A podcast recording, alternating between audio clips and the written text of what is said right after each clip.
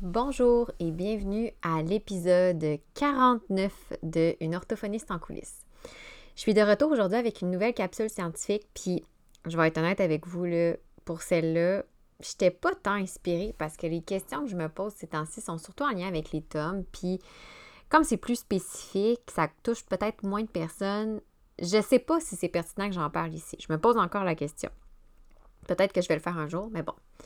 Puis j'avoue aussi que j'avais pas tant envie de me plonger dans la lecture d'un article. Euh, déjà, juste le résumé que je vous fais aujourd'hui pour cet article-là, il m'a fait, il m'a pris neuf pages. Fait que ça a été très long. Enregistrer un épisode de podcast comme ça pour moi, pour une capsule scientifique, ça me prend au moins trois heures. C'est-à-dire que je dois lire l'article, euh, sélectionner l'information que je vais mentionner, la traduire parce que la majorité du temps, l'article est en anglais. Euh, même si je suis bilingue, veux, pas, c'est quand même plus long que si je prenais l'article directement en français. Euh, après ça, faut que j'enregistre, faut que j'édite. Bref, ça me demande beaucoup de temps et aussi beaucoup de jus de cerveau faire des capsules scientifiques. Puis c'est un peu pour ça aussi, par contre, que j'ai pris l'engagement de faire une capsule par mois parce que même si je trouve ça super important de me former puis de lire sur mon sujet qui est l'orthophonie et plus précisément en scolaire pour rester à jour, ben ben honnêtement, ça finissait souvent que ça prenait le bord. C'était important, mais j'avais toujours de quoi de plus urgent à faire. Fait que c'était un peu pour ça que je me suis dit, ben en faisant une capsule par mois, j'ai pas le choix. Là, ça me tentait pas, mais j'avais un engagement envers, vous. Donc, ben, comme j'ai pris cet engagement-là, ben, me revoilà à vous parler d'un nouvel article. Puis Finalement, je suis contente de l'avoir fait parce que l'article en soi était très intéressant. Euh, même s'il faisait 24 pages, il était plus facile puis plus rapide à lire que je pensais. Euh, puis des fois, c'est ça, j'essaie de trouver des articles pas trop longs, mais ça, ça répond pas toujours à mes questions. Fait que celui-là, il était intéressant, mais il était long. Fait que vous allez probablement avoir un épisode un petit peu plus long. Fait qu'aujourd'hui, en fait, je vous parle d'une étude qui a été menée par Martinez Lincoln et son équipe en janvier 2021. C'est assez récent, fait qu'on aime ça sur l'influence du niveau d'engagement de l'élève sur l'impact d'une intervention euh, par rapport aux stratégies de compréhension des inférences en lecture. Puis tout ça chez les élèves de middle school. Middle school, c'est les élèves entre 9 et 12 ans. Fait que disons par exemple troisième cycle du primaire euh, qui présentent des difficultés en lecture. Donc, euh, je vous donne plus d'infos après l'intro. Une orthophoniste en coulisses, un podcast pour les professionnels touchant de près ou de loin au langage et qui veulent mieux gérer leur pratique et comprendre les enjeux actuels dans le domaine de l'apprentissage. Je suis Marie-Philippe Prodry, une orthophoniste québécoise passionnée et ambitieuse, œuvrant au privé depuis 2015. Je vous partage ici mes réflexions, mes découvertes, ainsi que mes discussions avec d'autres spécialistes du milieu. Mon but? Vous aider à mieux comprendre la réalité actuelle et les enjeux qui entourent l'orthophonie et vous donner les outils afin d'optimiser votre pratique. Donc, on sait depuis un moment que la compréhension de lecture, c'est une activité qui est complexe, euh, qui repose sur plusieurs habiletés. Donc, les habiletés cognitives, la motivation, les connaissances générales, le décodage, le vocabulaire, la gestion de la compréhension, etc. Puis les élèves qui présentent des difficultés en compréhension de lecture, ben, présentent généralement un déficit pour une ou l'autre de ces habiletés-là, ou même parfois plusieurs de ces habiletés-là. Donc, dans le même ordre d'idée, il faut savoir que les difficultés sur le plan des inférences, donc de faire des liens entre les informations du texte et ses connaissances générales, c'est associé à une plus faible compréhension. Et l'habileté à faire des inférences, c'est considéré comme un élément critique pour la compréhension de lecture, surtout chez les jeunes au secondaire. Donc, l'habileté à en fait, d'ailleurs, je devrais plutôt dire l'habileté à réaliser des inférences, c'est vraiment un des prédicteurs les plus importants de la réussite en compréhension de lecture comparativement, par exemple, au décodage, au niveau de vocabulaire, aux connaissances générales ou même aux stratégies de lecture. Là, si on prend chaque composante séparément, les habiletés euh, à réaliser les inférences sont quand même plus, ben, en tout cas, ont plus d'impact, dans ce comme ça. Il a même été démontré que les interventions en lecture qui focusent sur les inférences augmente ces mêmes habiletés-là en compréhension de lecture chez les élèves et ça améliore la compréhension, en fait, chez les élèves en général, mais chez les élèves qui présentent des difficultés en lecture. Donc, c'est sûr qu'on s'entend que tous les élèves ne répondent pas de la même façon aux interventions. Et c'est ça que cette étude-là a voulu analyser. Ils ont voulu voir les auteurs quelles étaient les variables qui pouvaient affecter la réponse à l'intervention chez les élèves.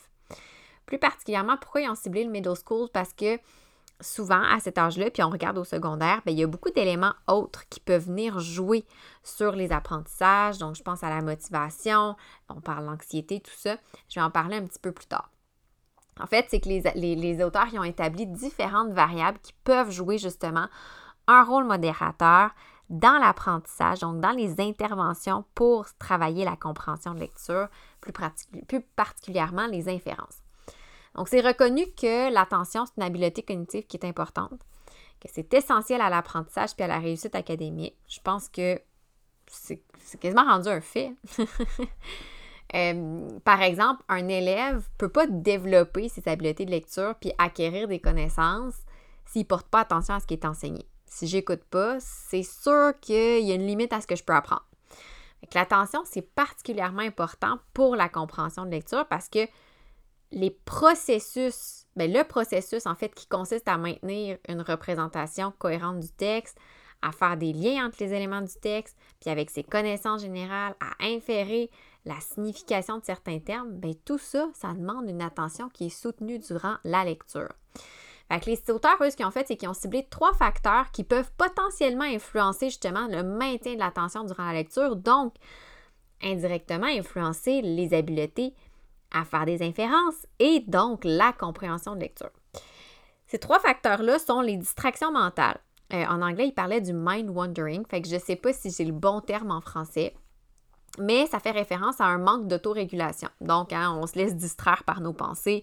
Je suis en train de lire, puis là, je pense, bon, ce sera peut-être pas le cas des élèves, mais donc, je pense à ma brassée de lavage que j'ai oublié de mettre au séchage.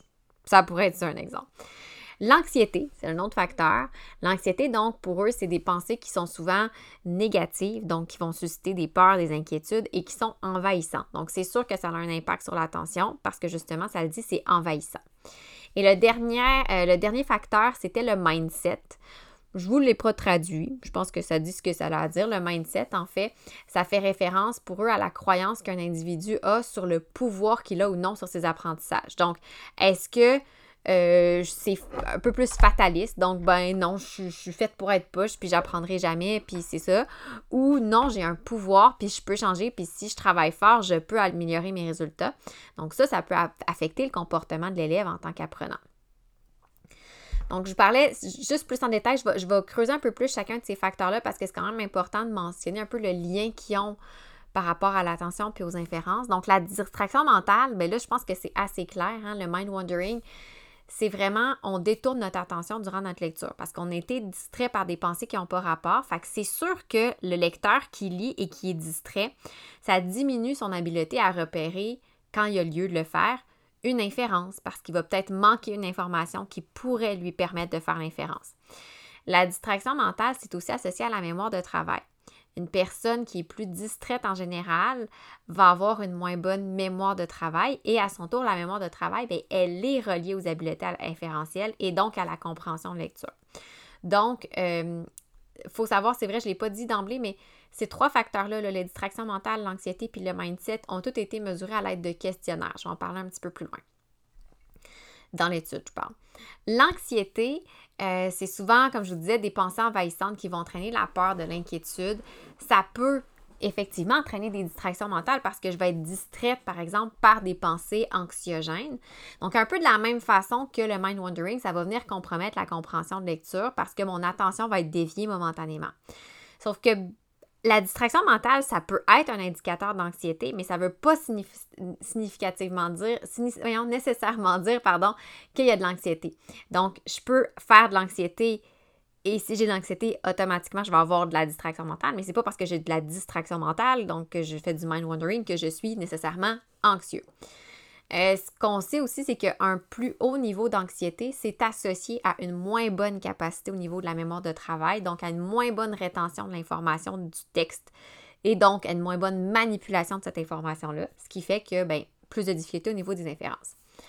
Donc, euh, dans le cas de l'étude, vu qu'il y a un lien quand même avec la distraction mentale, les auteurs, ils l'ont mesuré quand même comme deux variables indépendantes.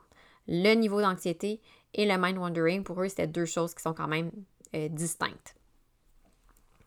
Le dernier qui est le mindset, ben là, c'est vraiment, c'est ça, c'est le mindset, comment l'élève se sent par rapport à ses apprentissages. Est-ce qu'il sent qu'il y a un pouvoir là-dessus? Est-ce qu'il sent qu'il y a un contrôle? Ou comme je disais un peu plus tôt, que c'est fataliste puis il n'y a rien à faire. Donc ça aussi, ça peut avoir un impact sur l'attention puis la compréhension parce que ça vient altérer le comportement académique de l'élève.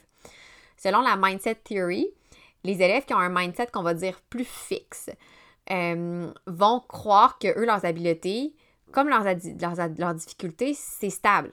Tu peux pas changer ça. Fait que, dans le fond, c'est comme ça, il n'y a rien à faire. Fait que des fois, dans certains cas, ben, ils pourraient être moins motivés à fournir des efforts devant des tâches académiques, donc décrocher un peu plus facilement. À l'inverse, des élèves qui ont un mindset qu'on va dire plus de croissance. Euh, en anglais, ils parlaient d'un growth mindset ben ils vont plus avoir tendance à croire que leur réussite, c'est quelque chose qui est malléable, puis ça dépend de leurs efforts puis de leur détermination. Donc ça, c'est souvent associé à des meilleurs résultats en compréhension de lecture parce qu'ils ont une meilleure implication dans les interventions. Donc, euh, les élèves qui ont, ils ont aussi regardé aussi un mindset. Ça, j'ai pas, honnêtement, j'attendais avec vous, j'ai pas trop compris parce qu'ils l'ont pas élaboré. Ils parlaient d'un mindset qui était plus axé sur la lecture. Euh, mais ils n'ont pas élaboré c'était quoi le mindset axé sur la lecture. Tout ce que j'ai lu, ça disait que les élèves qui ont un mindset axé sur la lecture avaient des meilleurs résultats en compréhension de lecture. Fait qu'eux, ils ont considéré cette variable-là.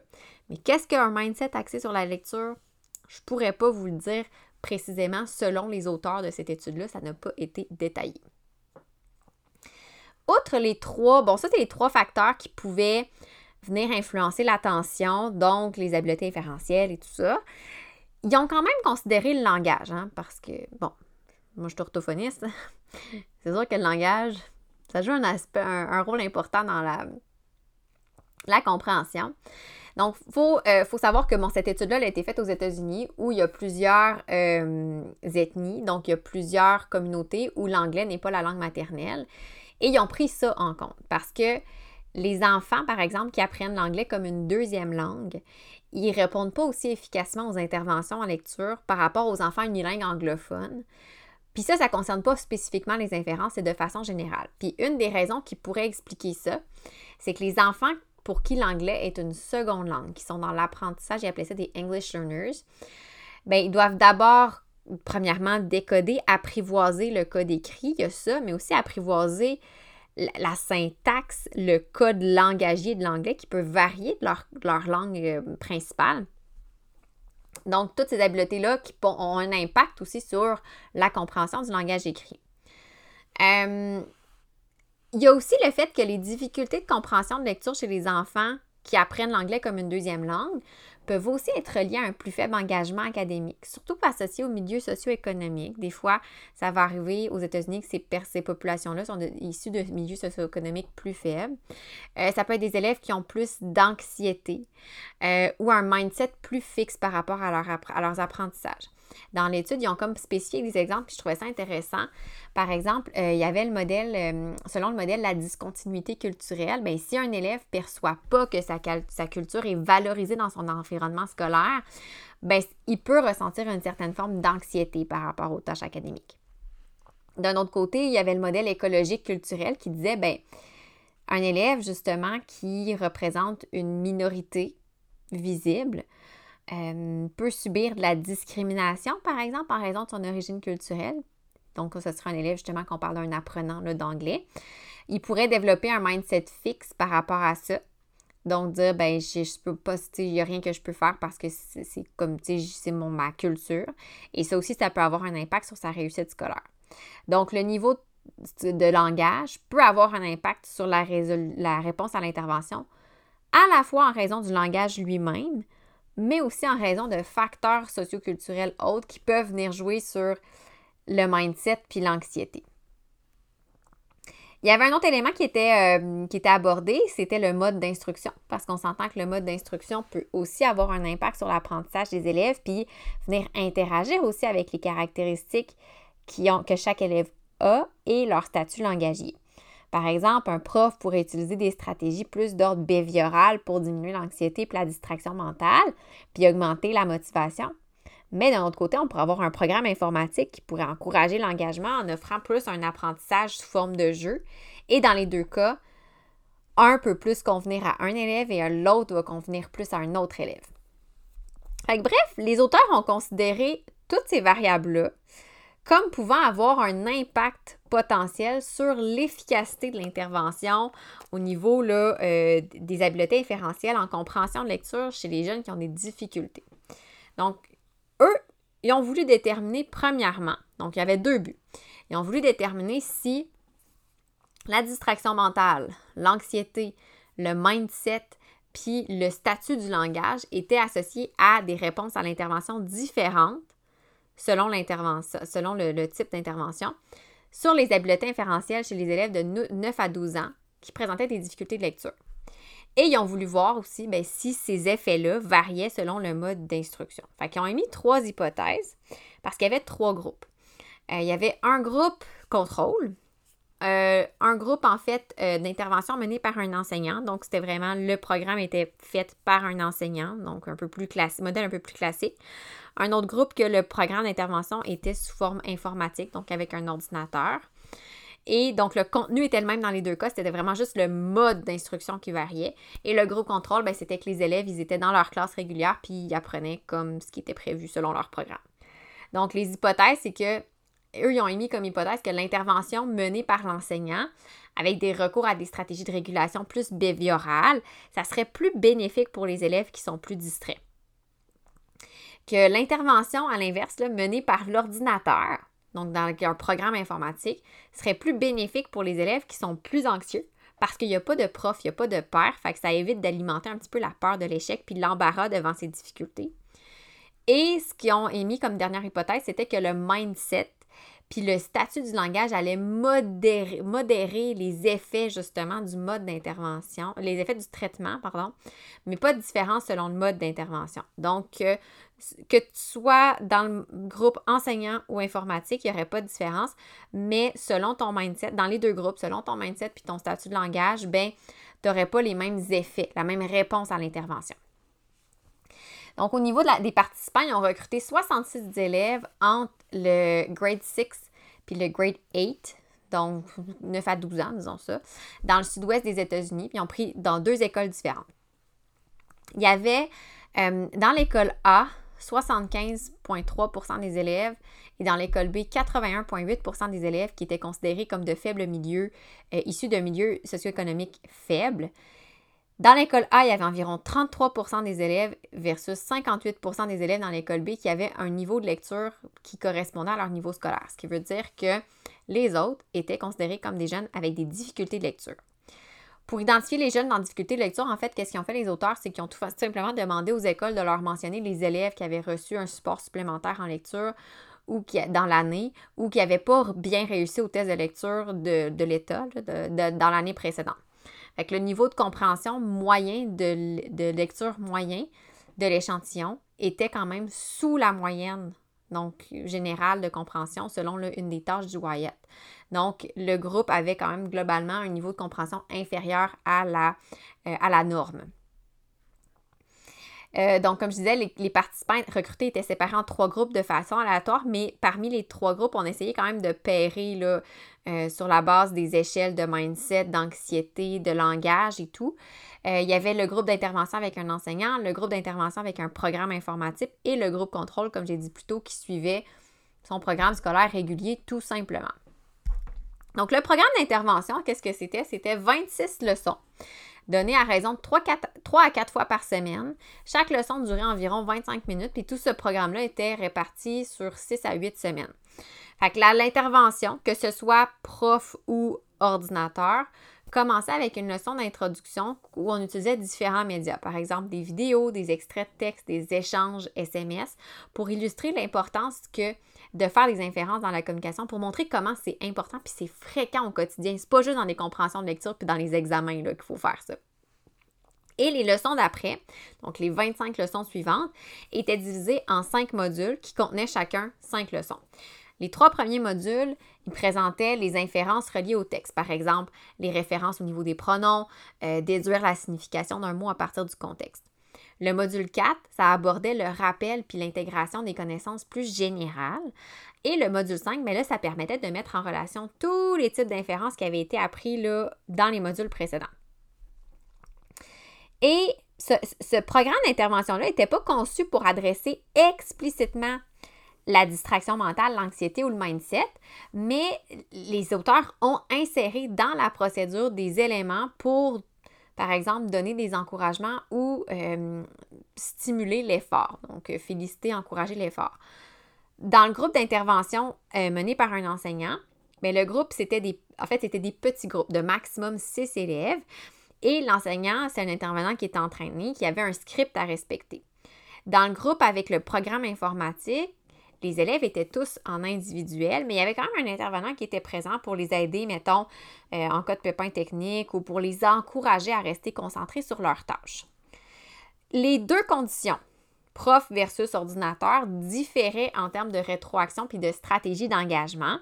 Dans le cas du programme informatique, le feedback, c'était beaucoup plus basé sur la précision de la réponse. Puis comme c'était programmé, mais on s'entend que c'était toujours donné sensiblement de la même façon à chaque fois. Et, veut, veut pas, la correction n'était pas aussi spécifique puis adaptée parce que c'est un programme, donc probablement avec des algorithmes, des choses comme ça. Fait que c'était basé sur les erreurs les plus fréquentes pour le programme avec enseignant, bien là, le feedback, basé soit sur la réponse d'un élève ou du groupe, et il y avait des adaptations selon le contexte, donc soit selon si c'était le groupe ou l'élève, et l'enseignant pouvait donner un feedback qui était un peu plus flexible, un peu plus de type interventionniste pour des erreurs précises. Il y avait un peu plus, c'est ça, de, de, de l'attitude, disons ça comme ça. Dans les deux cas, programme informatique, programme avec l'enseignant, on privilégiait la complétion de la tâche plutôt que la précision.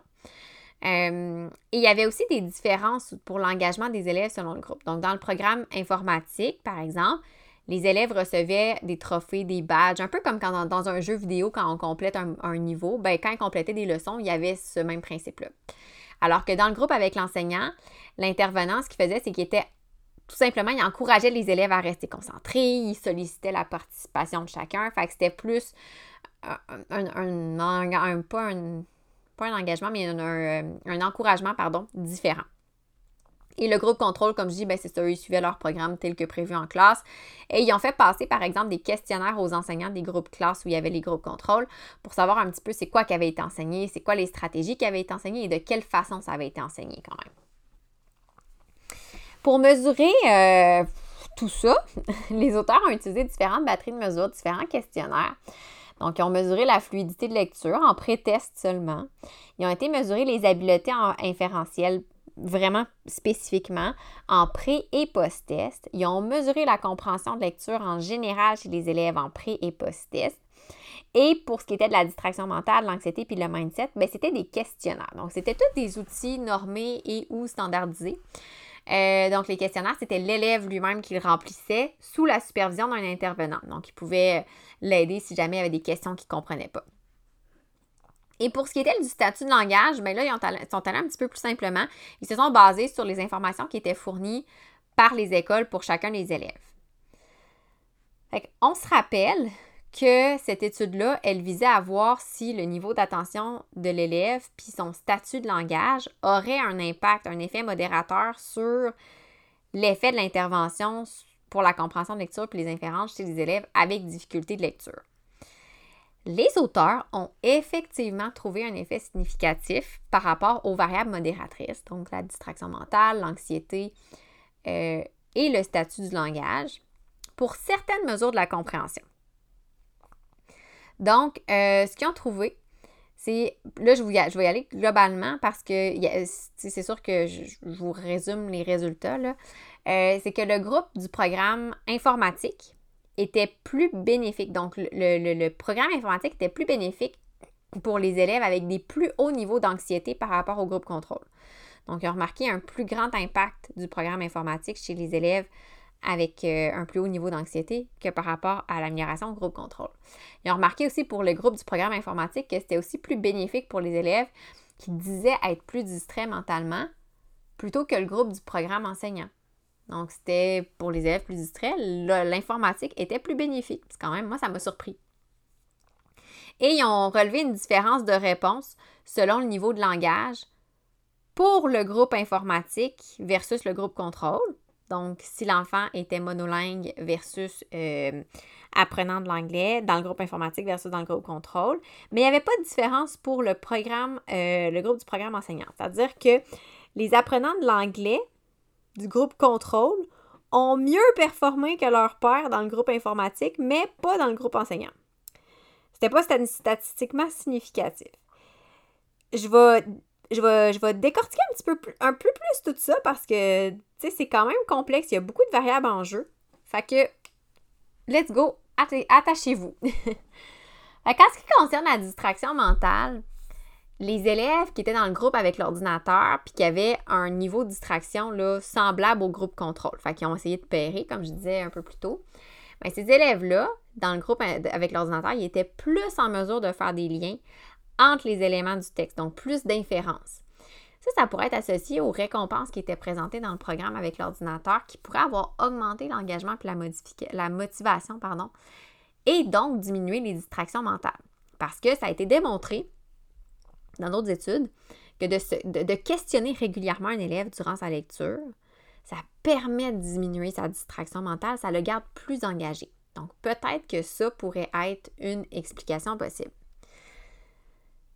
Par contre, la distraction mentale, ça n'a pas eu d'impact sur l'effet de l'intervention avec l'enseignant. C'est-à-dire que dans le groupe d'intervention avec l'enseignant, peu importe le niveau de distraction des élèves, on a observé des résultats positifs en compréhension globale de lecture. ça, ça rejoint un petit peu les évidences qui mentionnent que plus un élève a de possibilités de s'impliquer dans l'apprentissage académique, plus, qu'il va s'engager. Et euh, le groupe, ben, c'était un petit groupe, c'était maximum six élèves. Ça permettait, puis dans le script, c'était ce qui était prévu, ça permettait d'impliquer tous les élèves, contrairement à un grand groupe qu'on aurait en contexte de classe régulier, ou souvent, mais ça peut être juste un nombre restreint d'élèves qui va participer.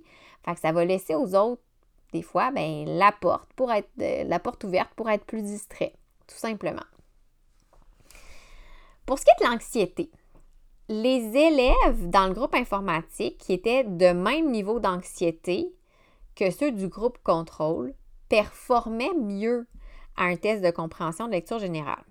Mais la différence était n'était pas significative quand on ajoutait à ça la mesure de la distraction mentale.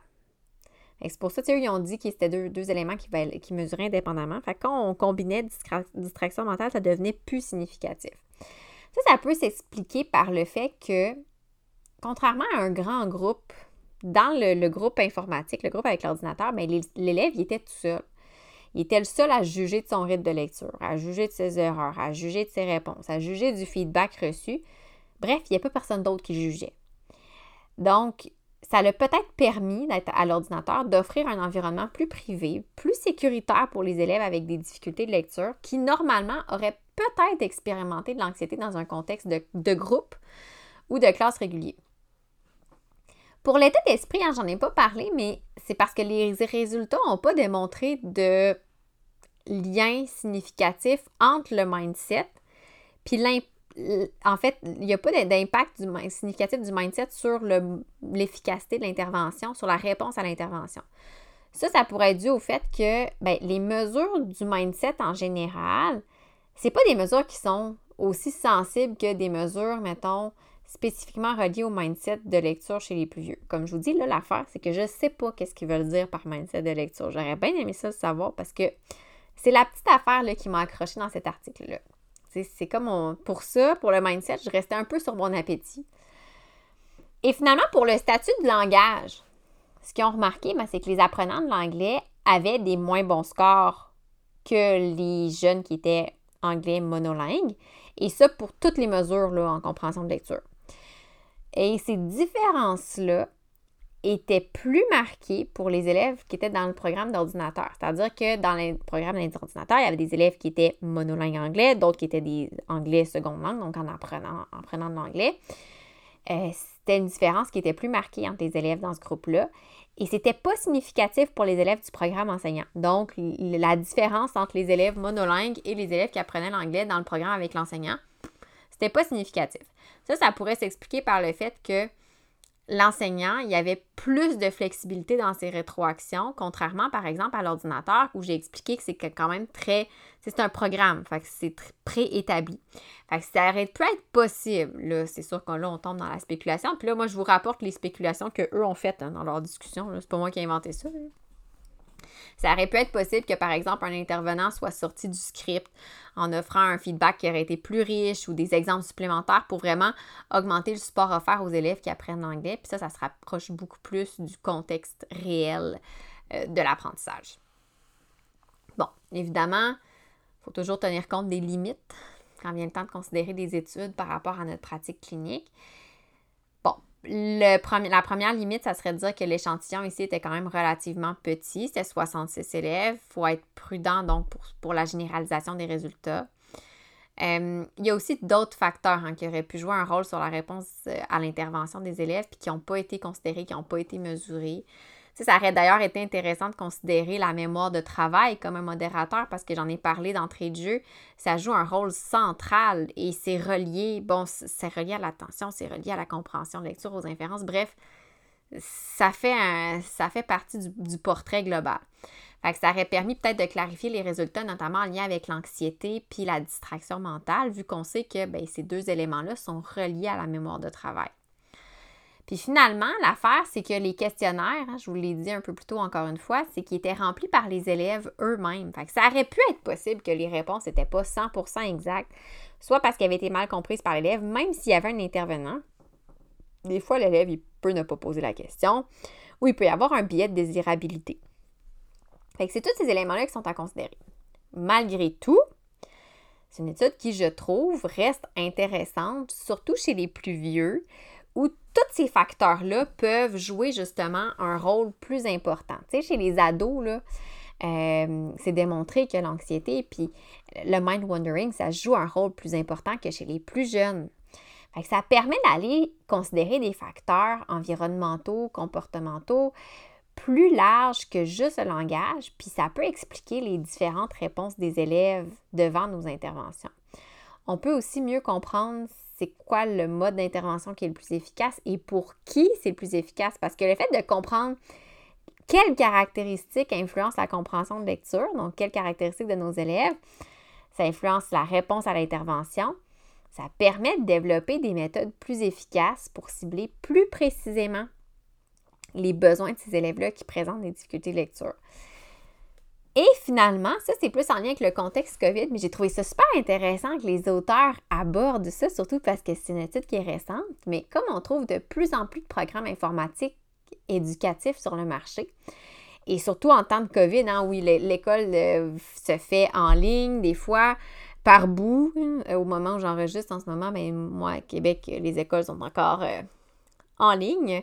les parents, des fois, hein, il y a un besoin pour des programmes de ce genre-là qui est plus grand, ben il faut garder en tête que ben oui, pour certains, ça peut être avantageux, mais pas pour d'autres. Puis si on est capable de considérer ces éléments-là et de comprendre le pourquoi derrière tout ça, ben c'est d'autant plus intéressant.